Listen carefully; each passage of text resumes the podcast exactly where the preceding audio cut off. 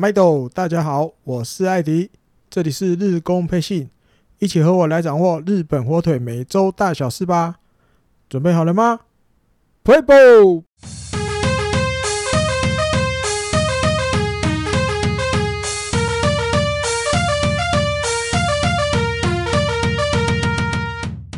欢迎收听八月三号到八月九号第八集的日工配信。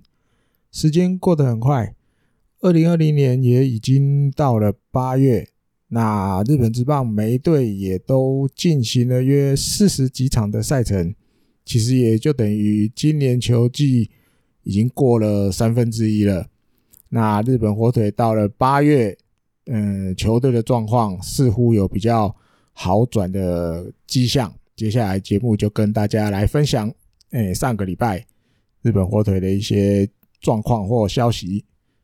从八月三号开始，礼拜一，因为一样有这个跟选秀有关的消息。大家知道，因为现在甲子园哦，这一周开始，等于大家听的话，大部分都讲这一周开始，甲子园里面要开始办这个替代的比赛，友谊的一场。定生死也没有到定生死那么严重了，一场决胜负，虽然是友谊赛，但是大家都是战战兢兢，要来争输赢，真枪实弹来输赢一下，所以也有一些地方大会的替代替代的比赛也都陆陆续续在进行。那球探们当然就算很忙了，该看的都要去看。八月三号礼拜一有消息，就是在八月二号的时候。这个日本火腿金城太章，诶，前几集的节目也有介绍到这位比较老资格、老经验的球探，他又去了花咲德龙，因为之前也有介绍这个野村佑希，就是算他的服务范围就对了。一样，他又去花咲德龙，这次看的是井上朋也，应该也蛮多，嗯，有在关心甲子园的朋友们对这位选手有印象。他今年也三年级了，过得很快。他准备要毕业了，那当然球探们还是会去看他这一年有没有什么更成长的地方。金城球探去看了呢，他就觉得井上有进步，一点一点的在进步，打击也有比就是去年更好。一直要改进的地方就是内角球，就是如果对方投手投内角球攻击的时候，他的对应是如何。金城球探也觉得。慢慢都有进步，很不错，也有照着自己的该有的这个打击姿势啊，或者是形态去打，并不会就是被这个对手的投手牵着走。对，评价还算不错。同一天，因为关西那边大阪桐荫也有一场比赛，大阪那边就是林孝哉球探去看了，那他看的选手。报道是写出来叫做西野历史大阪桐荫的，我记得也可以守三垒一垒，大概就是这个两个内野手的这个 corner 的位置。林孝哉球探看的结果，他觉得西野历史其实不管对手投什么球，他自己的打击动作啊什么的都不会被影响，这是他觉得西野历史的魅力，就是都能照着自己。该有的姿势去做就对了。当然，只看这一场比赛还没有办法做什么太多的评价。这样子，他的评语就是接受采访的时候大概讲的是这个样。那我个人认为，因为其实八月三号早上看到这个消息，其实有一点点小小小的惊讶，用惊讶来形容应该还 OK。因为这两位选手在我的想法里面都是算。呃，当然一定是潜力股，的，年轻嘛，然后打击威力不错，实力不错，可是形态体型都有点像，两个刚好也都差不多一百八十公分。那你说有一点还不到胖胖的啦，壮壮的，小小壮壮的这样子，啊，脸有点圆圆的。我的印象就是对他们两个人的的样子是很很相似的。正常来说，你选秀会到时候要选，我是不觉得。两个同时都会带进来，我觉得几率非常非常低，也可能只是例行性，就是有一些有实力的选手，我们都还是会去看。因为你说井上朋也他在花咲德龙守外野，但其实外野手说他的守备，我觉得不见得能胜任就是现在的札幌巨蛋，但他还年轻啊，等他到一军的时候，说不定是新球场了。所以会不会选？我目前也打问号。然后大阪桐荫的这个西野历史也，我也觉得是问号。尤其看到林孝哉球探对他的一些评语，就是觉得看起来就觉得还还要观察，就对。我觉得没有到那种非常热爱的地步。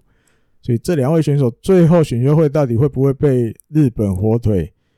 选择？这个我觉得先保留。那当然，球探还是会去该做他。该做的事就对了，该看的还是会去看。还有一个一样是同一天八月二号，一样在八月三号早上的新闻，吉村浩剧院，他这一天没有跟着林孝哉，一样他人在关西，但是他没有去看大阪桐荫，他跑去看了明石商。哎呦，明石商哦，前面应该节目都有提过，前几集的节目，来田两斗终身军阶，他去看了明石商的比赛，那一定是看这两位，表示还有希望啊。来田，来田哦，就是那个写过最喜欢的球队是日本火腿的来田小朋友，还有希望，说不定有可能会带回来。好，再来到了八月四号，礼拜二，一样早上又看到了跟选秀有关的新闻，这个也要继续跟大家提一下。人物是吉村浩剧院又出现了，你看有多忙？前一天还在关西，隔一天礼拜一他又飞回北海道。去看了一个北海道的左投手，叫做高中的高中的左投手，对，叫做我看找一下名字，根本优丰。对，那这位小朋友身高没有到很高，一百七十出头这样而已，但是他的控球还有他，因为他是左投，球威不管他的直球或变化球，其实都还不错，那控球也有一定的程度。这一天他的比赛他。投了十一次三振，只被打四支安打，完封对手啊！最快球速到一百四十一，但是他以前投过一百四十六。根本小朋友他自己觉得他那一天其实没有没有投的很好，就对了。可是接下来跟大家介绍一下，报道里面提到，在场边观察的总共有十个球团都派了人来。这十个球团有十四个球探来，那其中有好几个球团都是有部长级以上的人物到现场视察，飞到北海道就对了。这位小朋友根本优丰，媒体也封给他是今年高中左投里面北海道地区里面的 number one 就对了。左投里面在北海道地区啦，左投里面他是最好的。那蛮多其他，我记得巨人啊还是什么，其实也都对。这个小朋友评价不错，我觉得这个可能上位指名，好二三呐，二三说不定有希望。大家因为我觉得十个球团都会派人来，表示大家都有注意到这号人物就对了。那负责日本火腿负责这个北海道地区的白井康胜这位球探，他是表示他觉得根本优丰的球质很不错，如果是他原来的。呃，表现或是原来的境况，成员就是那个状况，身体状况，如果都能保持的跟原来一样的话，他觉得光直球，只要根本投直球对付打者的话，以高中生的打者而言，要打就已经蛮不容易的了。就是表示他的直球其实已经有超过同年龄小朋友的水准。当然，日本队有把他放在就是候选名单里面，一定有放进去。他大概有提到这样，好，再来二军的消息聊一下。这一天，王柏融这个八月四号的时候也有出来，单场三支三，然后一个打点，一个保送。那这一天的比赛结束，打击率高到八成一八，就对，超过八成。呃，因为大家也都透过台湾的媒体的报道，因为这个消息太太太狂了，然后打击率超过八成，一定都有报，大家都或多或少有已经知道了，就对，王柏融。在二军表现好的不得了，这样，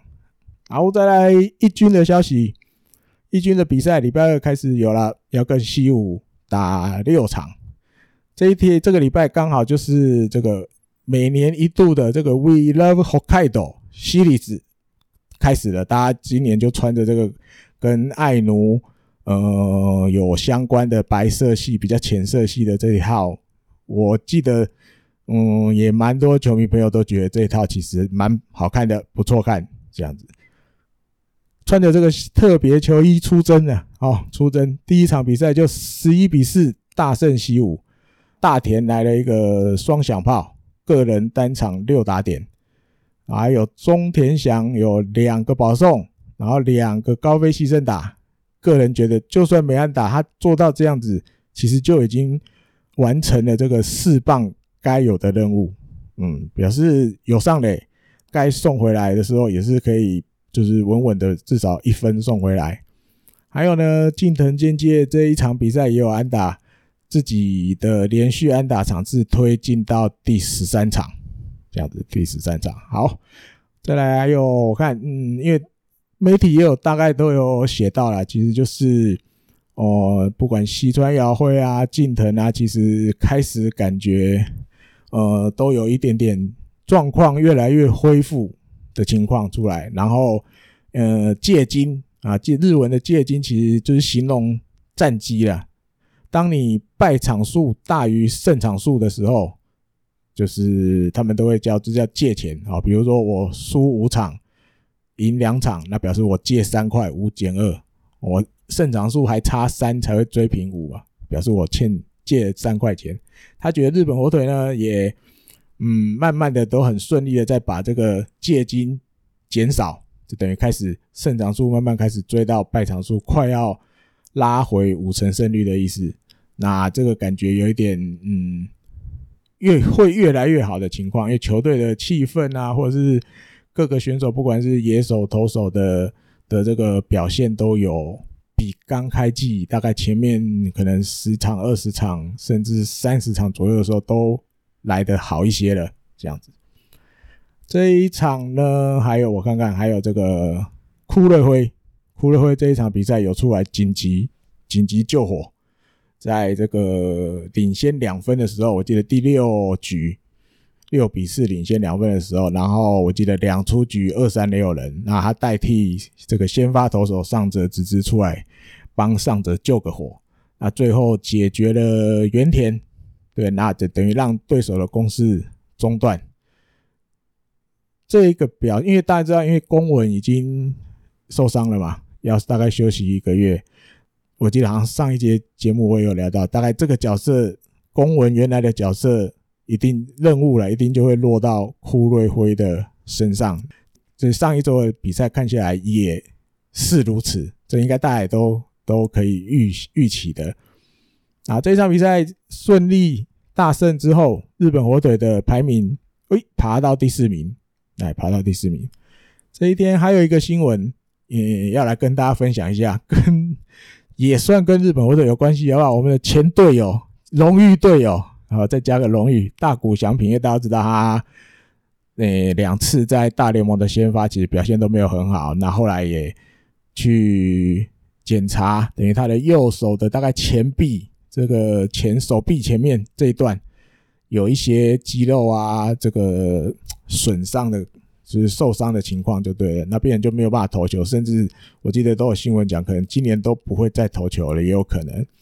那当然媒体就会去问一下，有点像恩师的味道一样的立山监督。那立山监督就表示说，但这种情况不是他说什么就什么样的立场，因为他毕竟现在也不是。大谷祥平的监督了，那他觉得他很清楚祥平，他用祥平修黑，他很清楚修黑一定很不甘心，就是好不容易我那个手术动刀完结束了，我也有好好的复健，准备今年的球季。当然，虽然有遇到这个疫情的影响，可是他其实他认为奖品一定都一直都好好的在准备。这样子，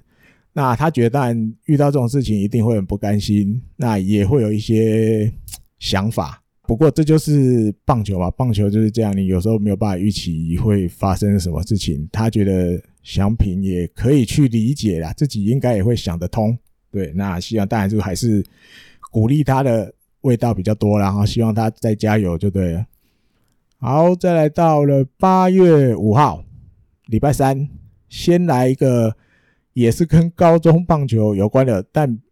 或许跟选秀比较没关系，但是跟我们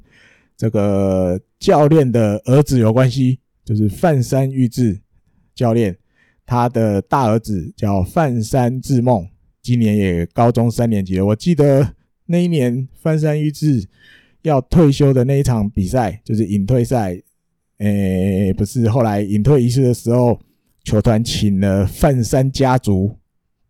一行人。坐在这个一垒的休息区嘛，看着翻山裕志啊，比如献诶、接受大家的献花、致辞啊，绕球场一圈什么的。我记得那时候好像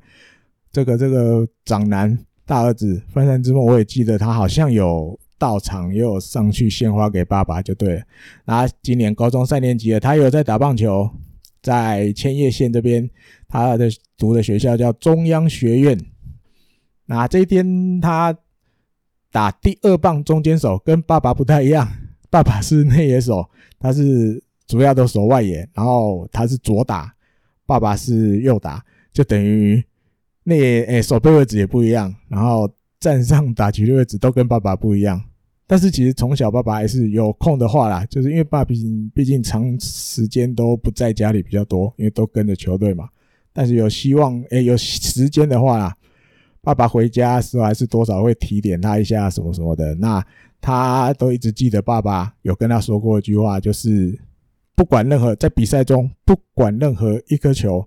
都有可能会成为就是一个影响比赛很重要的的点，就对了。那所以他就是一直让一直记得爸爸这句话，就是说不管任何一个球，不管是打或是手背要处理。都要很认真，很抱着就是很重、很怎么样专心的心情拿去处理每一颗球，这样子。这样看到这新闻其实也蛮有趣的，然后就是这就是这个日本火腿的，可能有时候跟选手也有啦，教练也有的小孩子都慢慢长大了。当初可能都觉得开始是一个小小朋友，现在都有的都已经大到高三要毕业了。那另外中间也有访问了他。就是妈妈等于范山的太太，她就说看自己儿子的比赛跟去看老公的比赛感觉真的不一样。那虽然因为今年这个高校野球就是毕毕竟只是个替代大会，不是像以前那么正式。当然，而且比赛其实跟以前一样了，就是输了一场就回家嘛。他觉得看儿子这样这种高校野球这种输了就要回家了。就算今年只是个替代大会，可是看的就是胃还是有点痛，就对，就是还是会紧张，会替想要替儿子多加油。跟以前去看老公比赛啊，就希望老公好好的把自己的实力在场上表现出来，很高兴。这样完全心情不一样，完全心情不一样，就跟大家稍微分享一下。好，到了二军也聊一下了。二军这一天，王柏融还是有在二军出上。出赛，然后先发的第三棒这一场比赛有出去守备守左外野，那两个打数，一个安打，一个打点，后来就先把他换下来休息了。好，再来呢，到了晚上的比赛，这一天是马丁尼兹先发，刚好寿星寿星要先发，然后比赛中其实一开始其实都有。掌控局面，到了大概前五局都 OK，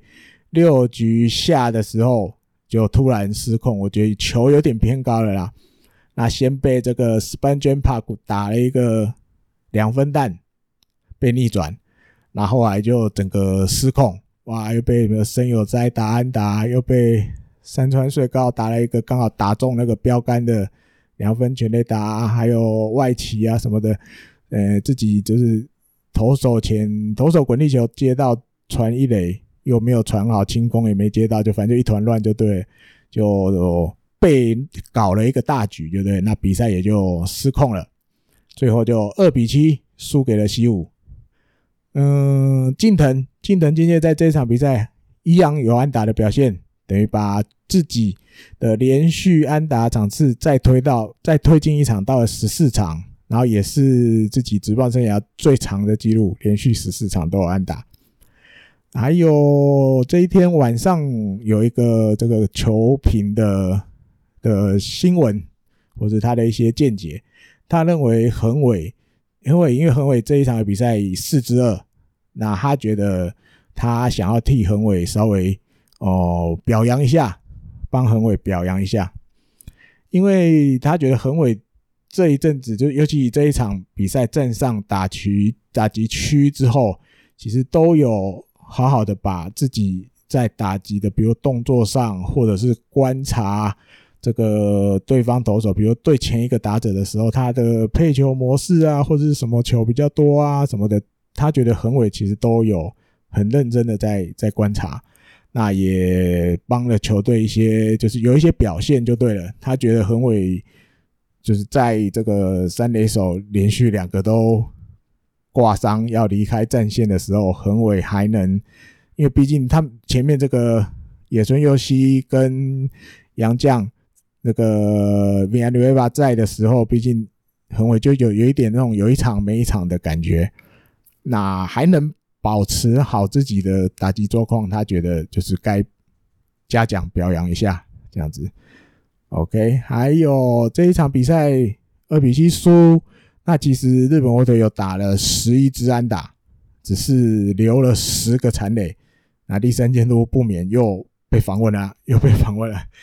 他说。当然了，安打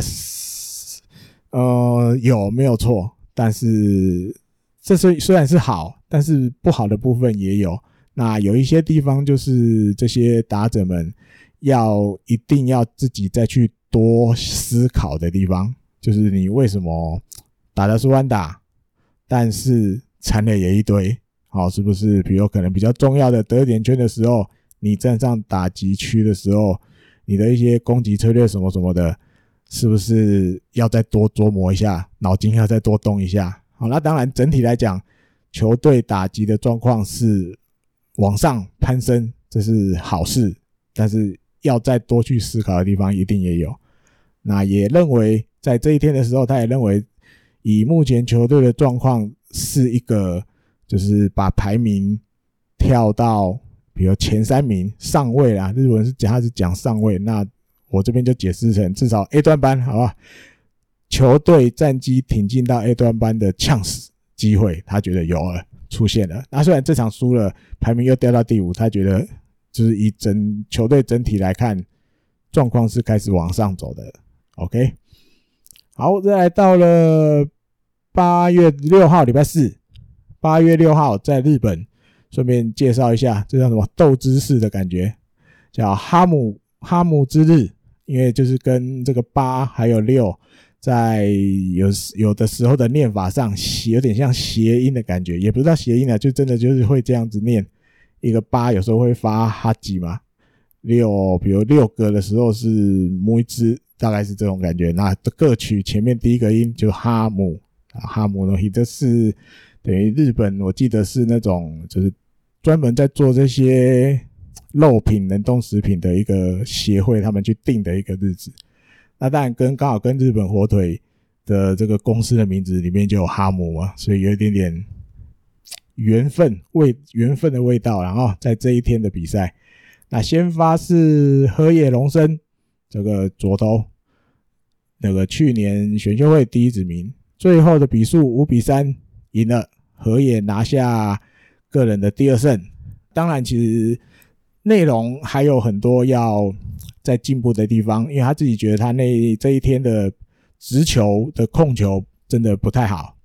那是靠着去搭配变化球来把这个球速，比如呃先投直球是坏球的时候，他就想办法用变化球把好球数再抢回来的意思，就是还好这一天有变化球有帮。有办法帮忙直球，就是把这些球数啊，不至于一路都落后这样子。那个媒体们评价，也就是球评们评价，就是他的这种临时临场的修正能力不错，就是知道哦，今天哇，我今天直球不太行啊，我就多靠一些变化球把这个球速优势讨回来啊，什么什么的这样子。那当然，这种情况有时候就会变成整体用球数会比较多。导致局数投不长，这样子，我觉得点是在这边，就还要再慢慢，我觉得要经验啊，我觉得要经验，因为球质或球威或控球其实不会太差。河野龙生，那只是在比赛中，因为每一次出场要先发，你的状况不见得都会一模一样。好，那状况很好的时候，比如我记得前面有一个有一场投到第八局了嘛，那诶状况不好的时候啊，球数用球数也偏多，坏球也多一点的时候，可能只能投到第五局。那以后要怎么样去让自己？状况好跟状况不好的时候，都能尽量去想办法把局数投至少，比如六七局甚至第八局，分担一些中继投手的负担，这样子以后这我觉得要经验啊，慢慢慢慢他自己就会去琢磨到那个小技巧。还有这一天有一个巧合，因为大家知道河野龙生是德岛人，那名门高校的，这一天在软银那边的比赛刚好。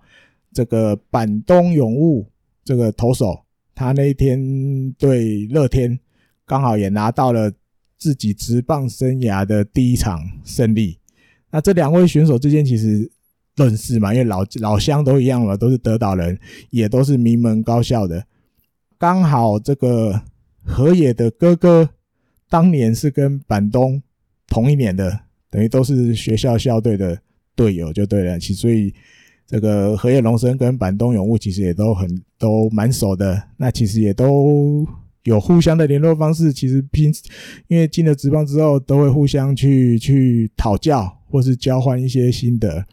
那媒体也顺便等于有点表表扬嘛，所以把这个巧合提出来这一件事情，等于诶八月六号的这一天，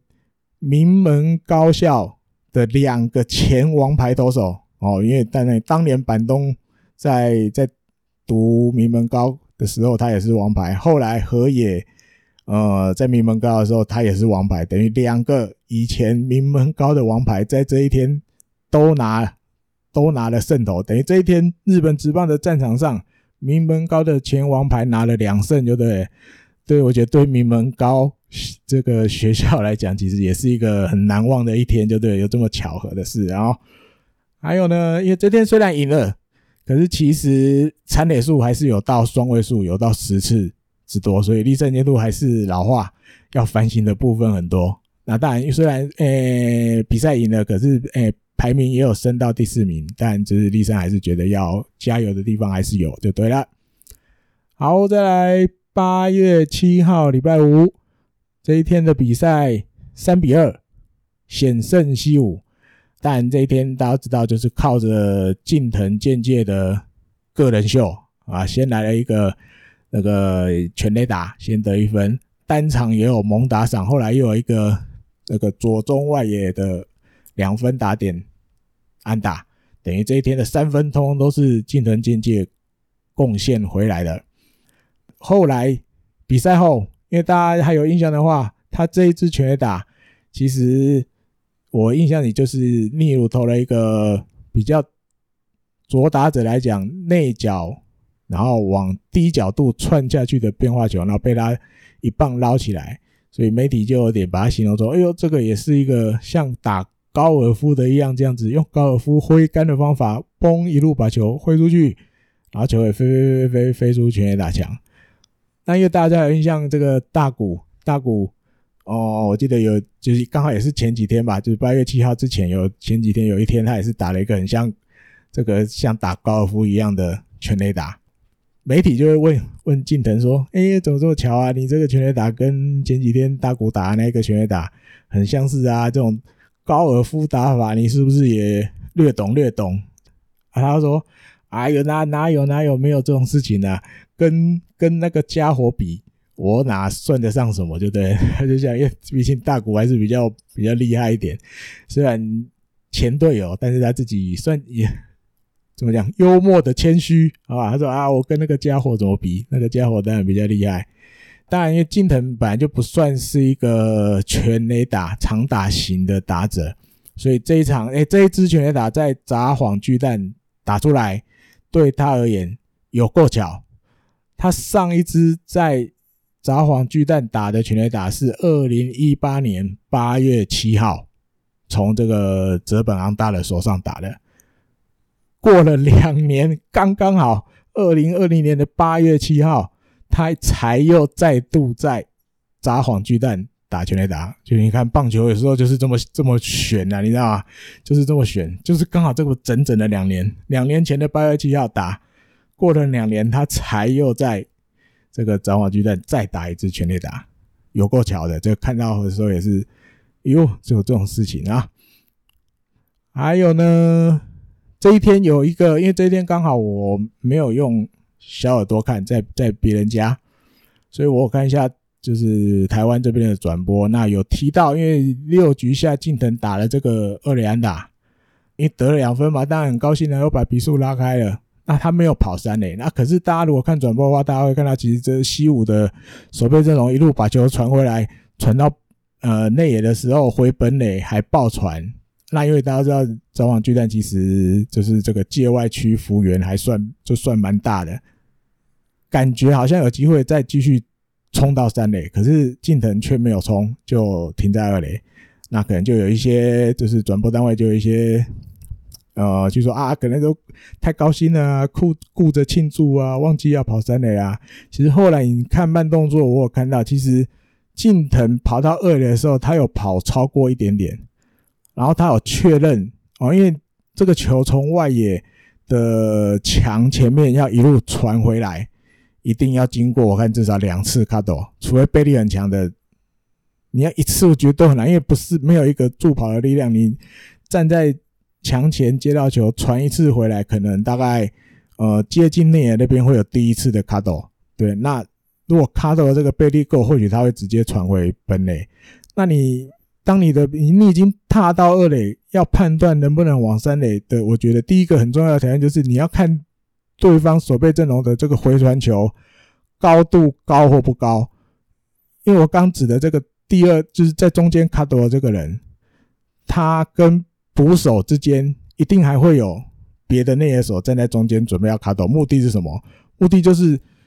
如果球也没有传得很高，因为正常来讲回传球不用太高，你要在一个。野手都还能接得到，可以拦截的高度才是比较好的回传球，因为不可能很少像大联盟，就以前都是哇，直接从外野传一个超级高的，然后直接杀本垒，那都是很少很少的例子。在正常的这种内野练习里面，你回传球不会太高。那近藤过了二垒，我有看到他确认这个回传球是低的，就是表示这个球在飞往捕手手套的途中是有可能会被中间的。在一个内野手拦截的，那如果他就贸然进三垒的话，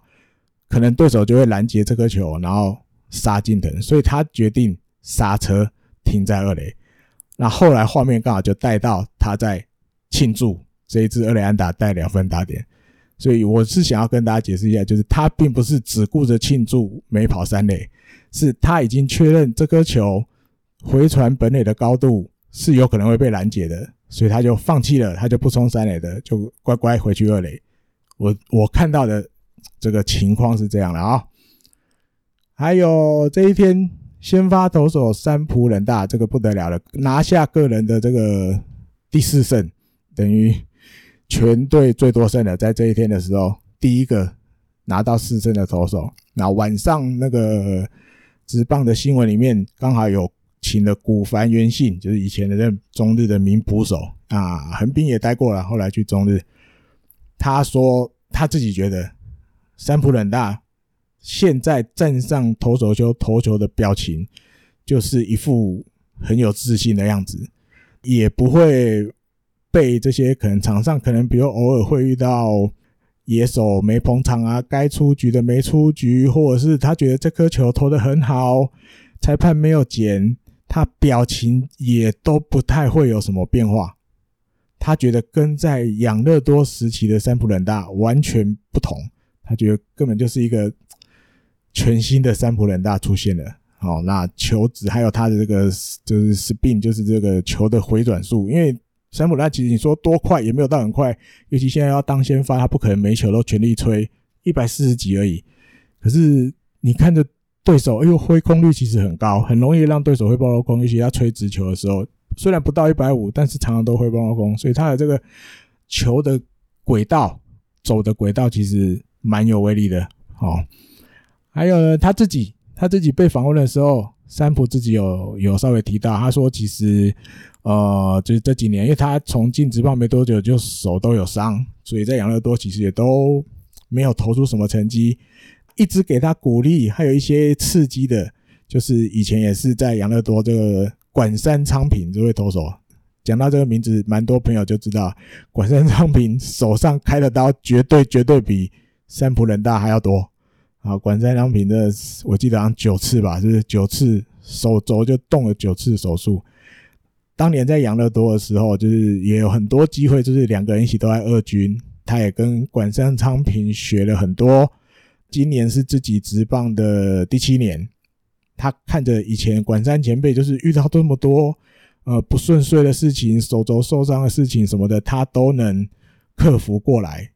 那他觉得自己呃也要跟这个前辈一样，这样子坚持下去啊，不能不要那么轻易就被伤势的东西打倒。那他继续就是在他自己的野球人生，感觉今年第七年好像终于。正式开始的感觉，有点上轨道的感觉。接下来会继续想办法，就是希望自己缴出的表现能让大家叫他王牌投手。哦，这个感觉也不错，而且他又是道产子，就是呃不折不扣纯的，就是在北海道出生的这个选手。这样子的人，就是在日文有一个形容他们，就叫道产子。你是北海道出生的人，不管男生女生，就知道他你是道产子，道产子这样。好，再来这一场比赛，还有一些很诶、可以聊的，就是虽然赢三比二险胜，但是其实八局下的时候，有日本火腿还是有满垒的机会，但是却又无功而返，一分又没得。这个也是怎么讲，老阵头啊，今年的老镜头，常常就是这样残垒很多，前面几场也都有提到，甚至双位数残垒都有。没得分，三比二到了九局上半要守这最后一分，当然原本都是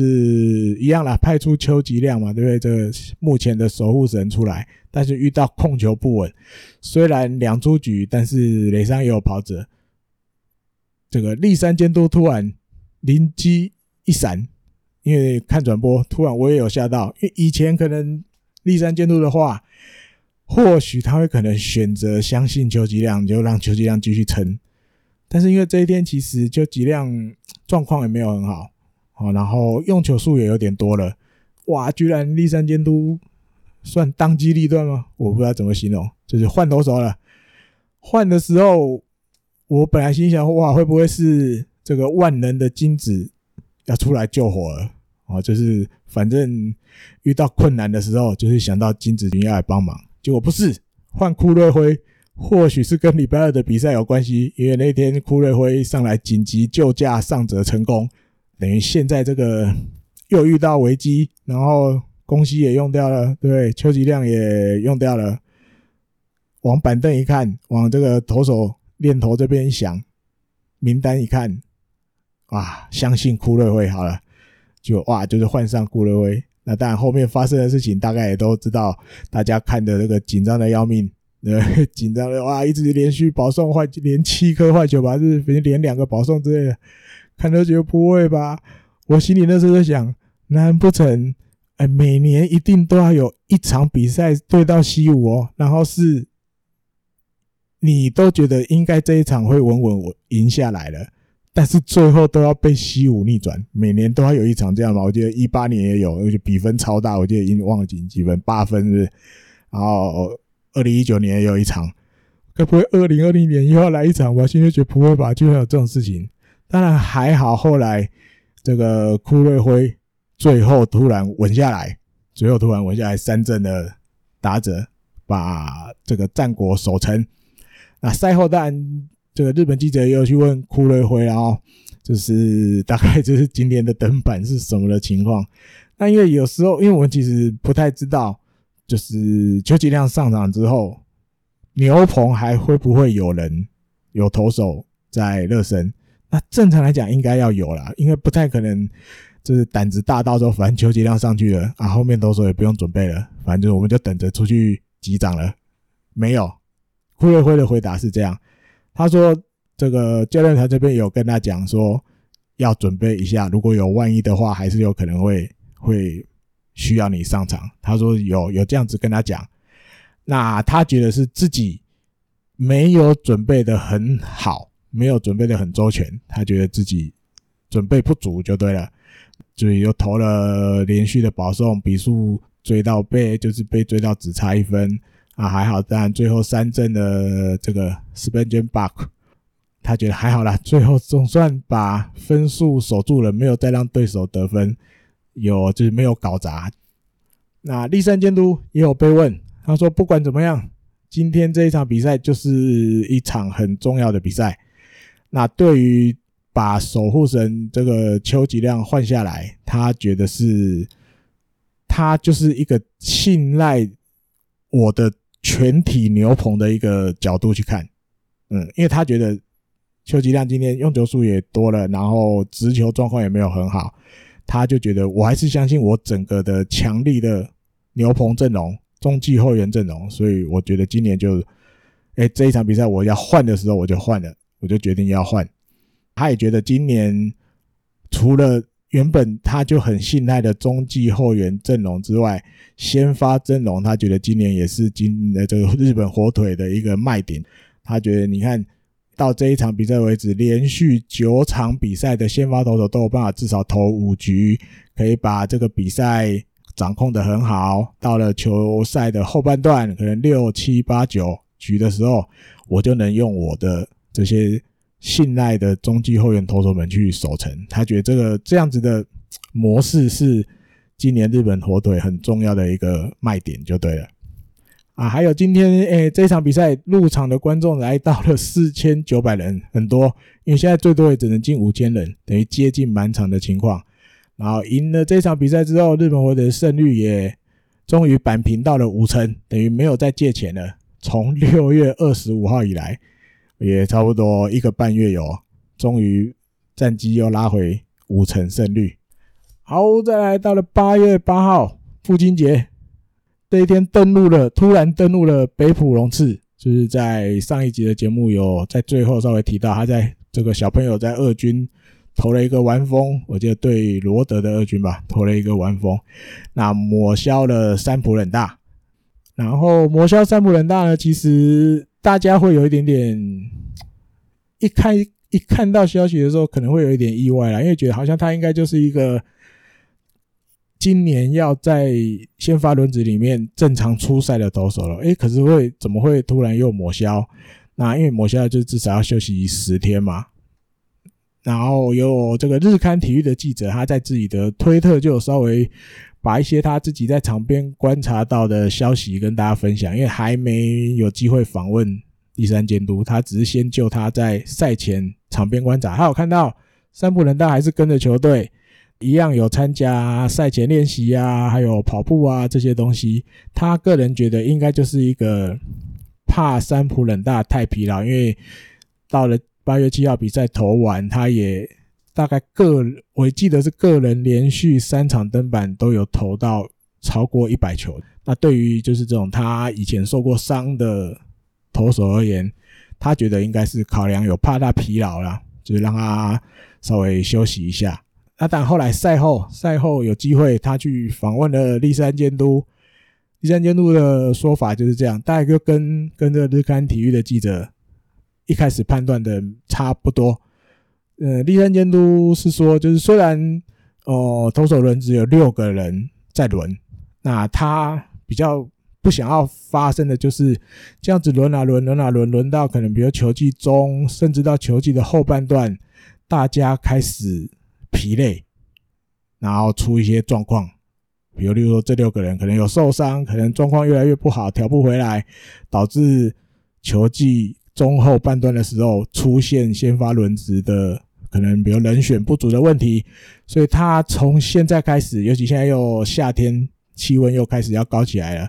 他会适时的找一些机会让大家下去，有点轮流休息的意思，就是不会一定要。要他们去撑着就是中六日哦，一个礼拜一场，头一场休六天，再头一场再休六天。他觉得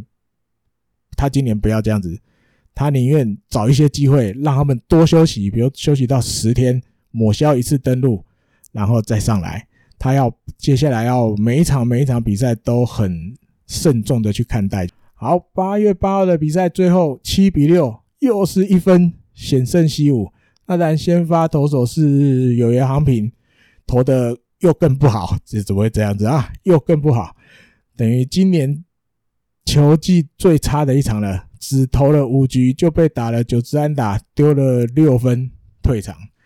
一看那时候比赛，看到这个情况，其实有一点心凉凉的，你知道吗？凉凉的感觉，这一场大概又去了，好吧？反正对西武嘛，对西武也是本来就是一个还打击能力还不差的球队啊，有缘也被打成这样的感觉，这一场要放掉了。没想到在七局下，这个单局日本火腿攻了五分，来了一个大逆转倒赢，等于从二比六变成七比六，倒赢一分这样子。大家印象最深刻的就是这个 被也是被日刊媒体在开幕战的时候封的一个名号，叫做“直球破坏王子”的渡边亮，他跟这个西武的后援羊头这个 Canedo 的这个九球对决，我相信应该以后会在日本职棒里面算是一个名对决的场面就对了。为什么要这样讲？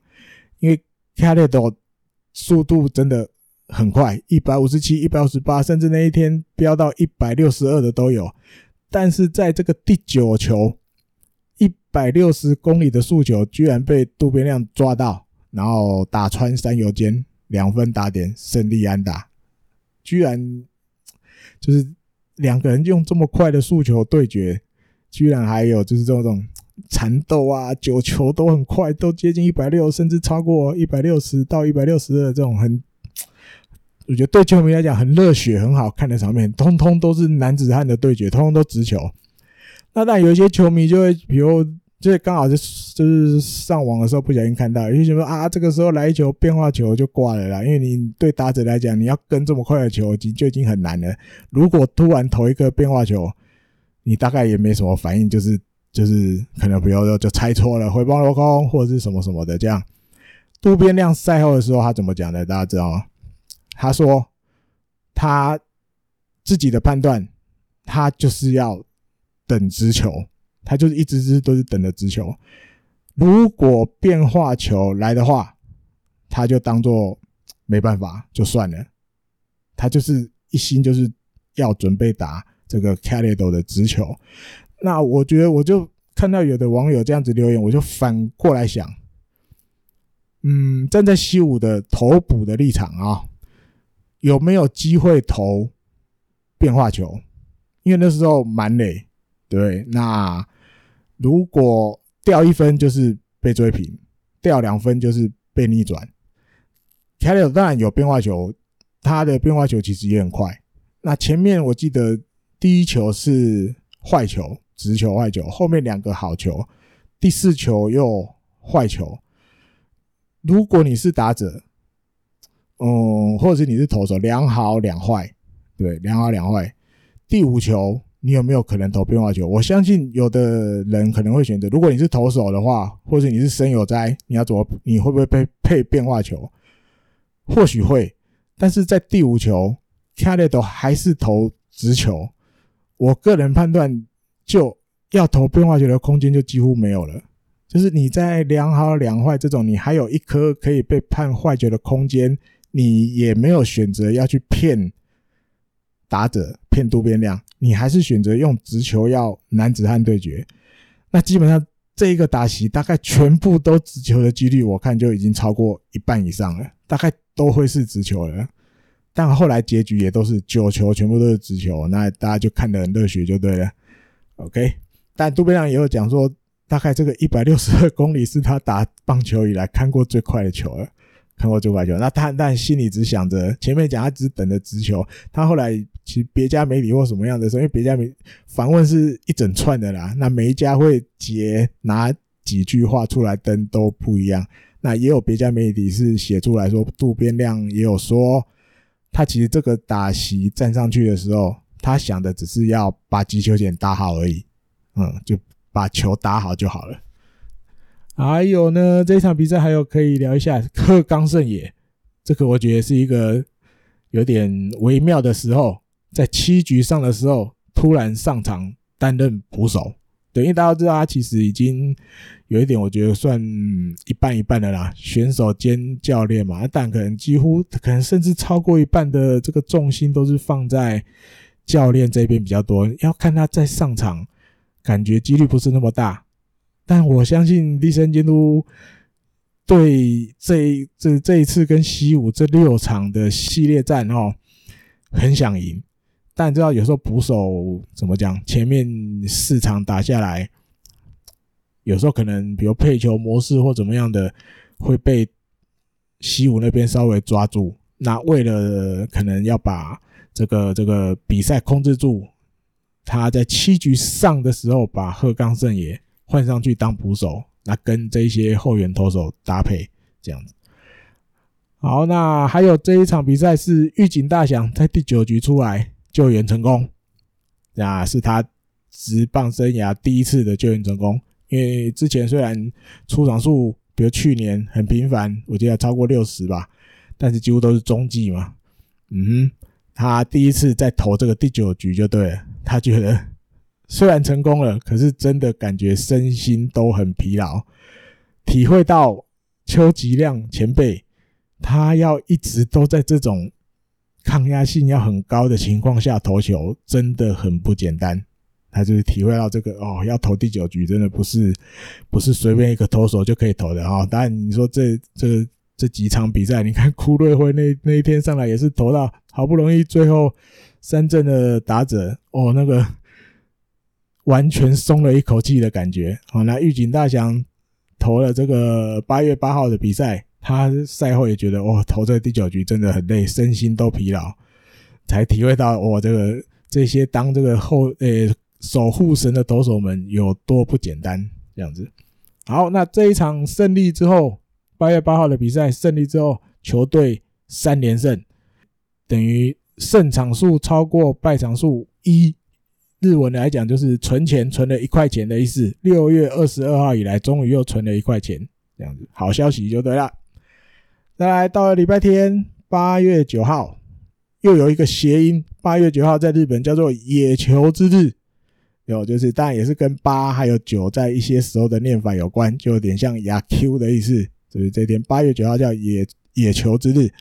刚好也是近藤健介的生日，还有一位这个中田翔的儿子，因为他前面两胎都生女儿。第三胎生儿子，在去年八月九号出生的。那我记得还有一个故事，就是他原本八月九号之后，他想要借一个，就是自己表现不错，有机会上英雄访问台的时候，来正式跟大家说，我啊，我的第一个儿子在这个八月九号出生的。可是偏偏去年啊，有遇到受伤，然后状况很不好，八月。大概八月以后吧，他完全没有机会。一到二军的时候也有，然后以表现也不好，所以也不可能被选选成为那个上英雄访问台被访问的人物，所以都一直一直没有机会跟大家介绍说，其实我儿子八月九号就生出来了。这样，到了我记得好像球季结束之后，忘了在一个什么场合他才讲出来。好快过了一年了，儿子一岁了。还有这天赛前突然抹消了这个羊头马丁尼兹。看到的时候，我吓一跳。这个网友跟我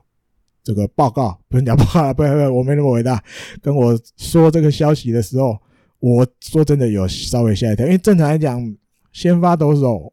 要抹消，比如像三浦稔大，就是一般就是，比如先发完隔一天就抹消。但是马丁尼兹早就先发完了，礼拜三吧，对不对？礼拜三就先发完了。怎么会到了礼拜天才抹消？这个我就很有点尴尬，就对了。有这种情况，会不会是跟受伤有关，还是什么才会？比如他会拖那么多天才抹消嘛？后来这一天到了比赛结束之后，我就先先讲啊。比赛结束之后，第三监督就被问到：诶，怎么会在比赛前这个选手登录方面抹消了马丁尼兹啊？关于这个是大概什么情况？第三监督是说，并没有什么。突发状况就对，跟身体不舒服什么什么都没有关系，或者受伤什么的都没关系。因为大家知道，去年马丁尼兹就是右手有受伤，所以几乎一整年都没工作，通通都在，不讲没工作，没有上班就对，有工作啦，只是没上班，都在休养这样。第三第三监督是说，因为接下来下一周的比赛是要到这个罗德的主场嘛，那是一个户外的球场，一定也会比较热，那就跟这个这个三浦稔大的状况类似，他希望在这个时候。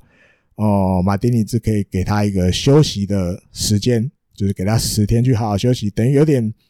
体恤他，也怕他太疲劳。尤其下一周的比赛会在这个户外的比赛，户外球场的比赛会比气温会比较高，怕他可能又会有受伤的情况或什么的，或者是疲劳恢复不及，啊，可能比较慢或怎么样的话，表现会不好。所以综合判断之后。他决定让马丁尼兹跳过一次先发，好好的休息十天。日本网友那边大概就会开始猜：哇，这个那这个是因为等于抹消了两个嘛，等于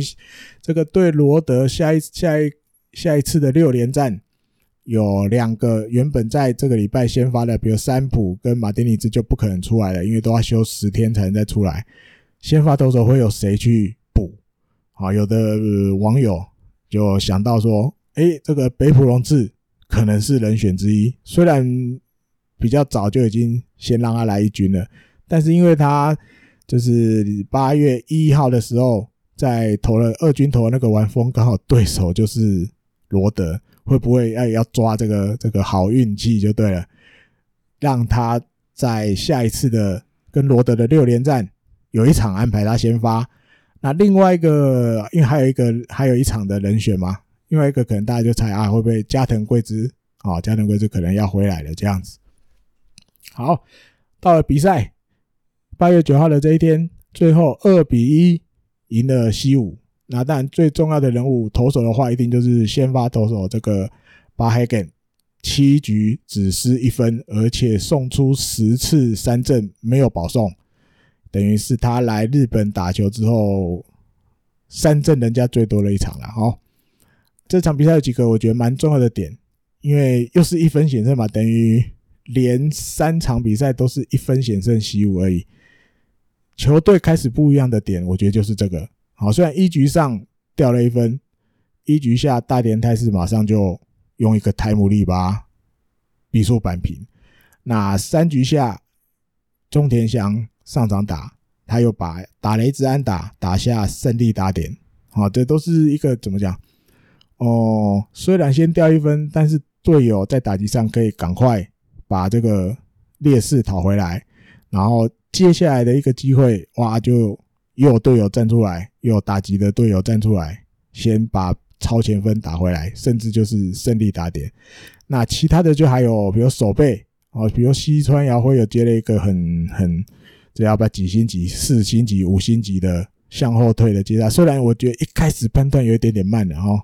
啊，看到不急了才开始往后退，他至少接到了吧？哈，接到就至少九十分起跳了吧？对，还有大田泰是在其实七局吧，在外野那边有一球，就是跳在墙上前面把球接到，接一个神有哉的高飞球就对了。这都是一些球队开始往我觉得往好的地方走的一个迹象。还有一个。默默的英雄人物，我觉得宇佐见真吾在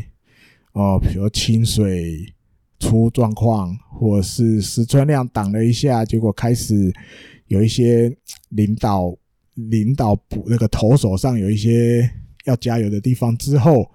宇佐见有一点突然跳出来，就是正捕手就是我的感觉。好，除了搭配上基本上都还不差啦，哦，更有缘当然比较特别一点。主杀主杀这个这一点哦，在八月九号的比赛前，我那时候有看到，就是翻了一下上网啊，不讲翻上网查了一下记录，刚好看到宇佐见真吾在八月八号的比赛结束后，他的主杀率是四成。嗯啊，这一场比赛刚好在我觉得第三局的时候，刚好帮黑根投一个曲球三振外崎修太。宇佐见真吾居然，因为这球有曲球，幅度也蛮大的，有挖地瓜，他刚好顺着接把这个挖地瓜的球接起来之后，还直传二垒，阻杀到原田壮亮，然后把西武这个攻势整个切断，因为等于变有点变相双杀嘛，三振之后又杀到要到二垒的跑者，结束这个半局。我觉得就是这个 play 出来，就是把对方这个攻势稍微截断的这种关键。哦，截断人家攻势的关键就是于卓健，在我记得这几一两个礼拜的主杀上表现真的都很抢眼，就哇，怎么杀几乎都杀得到，很少失手的就对了。还有呢，这个比赛里面宫西上升又出来中继，而且成功顺利解决，等于他职棒生涯的这个中继点来到了三百四十九支，第三百四十九个。等于只差一格就要三百五十了啊！因为大家知道，日本就是比较会在这刚好五十或者是一百的整数哈，一百、两百、三百、四百，或者是一百五、两百五、三百五这种整数或是五十的，他会觉得是一个大的里程碑就对了。等于他只差一次就要三百五十了。好，总结一下，这个八月二号到九号这一周哦。拿了一个五胜一败对西武，不简单哦！而且在这连续两周，从七月底到八月九号这两个礼拜，跟欧力士打了五场嘛，再来又跟西武打了六场，总共十一场比赛，拿下九胜两败，这不得了了哦！战绩来到了二十二胜二十败二和，排名第四名，有点稍微稍微。跟第五名的西武拉开一点点差距。那在八月九号的比赛全部结束之后，哦，二十二胜二十败二和，跟第三名的罗德只差零点五场了。然后跟第一名刚好是软银跟乐天并列第一名，跟他们两个球队呢也只差一点五场。你看哇，第一名跟第四名只差一点五，等于相当接近就对了。相当接近，而且啊，刚忘了提，八月九号比赛又赢嘛，等于四连胜，球队第一次四连胜，今年这不简单啊，跟前面提的一样，感觉有上升的感觉了啊，宫西上升，虽然翻译一样啊，上升都是上升，反正就是好事就对了。好，再下来就是下一周，因为要跟罗德六连战，那前面有提，可能有两个。两场比赛的先发投手会跟这个八月二号到九号会不一样哦，就是三浦冷大跟马丁尼兹没办法出来，然后会有两个可能原本不是在轮子里面的这个脸孔要出现，还有一个就是大家有一些球迷比较关心的王柏融，我没有机会升一军下一场，诶，下一周的比赛，我觉得有有机会，为什么？因为刚好来到了千叶。的这个地区千叶县，那日本火腿的二军刚好也是在千叶县。其实这几年以来一直都会利用这个刚好球队到千叶的时候，或是到关东的时候，做一些一二军的升降，就是没有那么急着要你来报道的话，就会基本上等到一个刚好到球队到关东的时候，你就不用舟车劳顿啊，比如临时要把你扣去福冈。或者临时要把你抠来札幌，我就不需要，反正我就刚好等到刚好下周，反正我就再去关东，你那时候再来汇合就好了。因为王柏融在这阵子到了二军之后，打击表现抢眼到不行嘛，对不对？这七成多，将近八成的打击率。那当然，二军的投手我觉得还是会跟一军不一样啦。可是至少，哦，我觉得对这些打者而言，你能开始打安打，对自己的心理。或是可能信心的程度多少都会有一点提升，因为人这个东西，我觉得就是很奥妙。如果你要牵扯到生理啊、心理这种东西，我觉得你也很难去解释。怎么样的就一定会好，或怎么样的你就一定是不好，很难。这人的这种东西就是这么奇妙嘛，对不对？人体奥妙就是这么这么深。我觉得有机会啦，有机会会回来一军，因为你说就像前面提的嘛，第三监督会这么体贴去考量先发投手。的状况，可能甚至到怕他天气太热，在户外球场啊，要马丁尼兹休息，要三浦人大休息，或者是他发现邱吉亮状况没有很好哦，礼拜五投出来投状况没有很好，礼拜六让他真的休息，用预警大翔去救援啊，礼拜天又把这个守护神的位置再还给邱吉亮，诶，表现就真的有比较好，这个直球的状况什么的都比礼拜五好很多，他都会替投手去想这么多了，他一定也会去替野手想，好，比如说 DH 的位置，大家都会发现，有时候连西川遥辉也有去 DH，就是好像 DH 这个位置是。让一些平常要常常上场守备的选手们，比如中田翔、西川、好近藤，他们偶尔都会去轮，可能有一天是让他们 DH，对，不要不用上去守备。那王柏融如果他觉得，因为在二军这种成绩，你要他一直在二军，其实也没有太大的意义了啦。只是他的心理或什么的有没有准备好了，要回来一军了。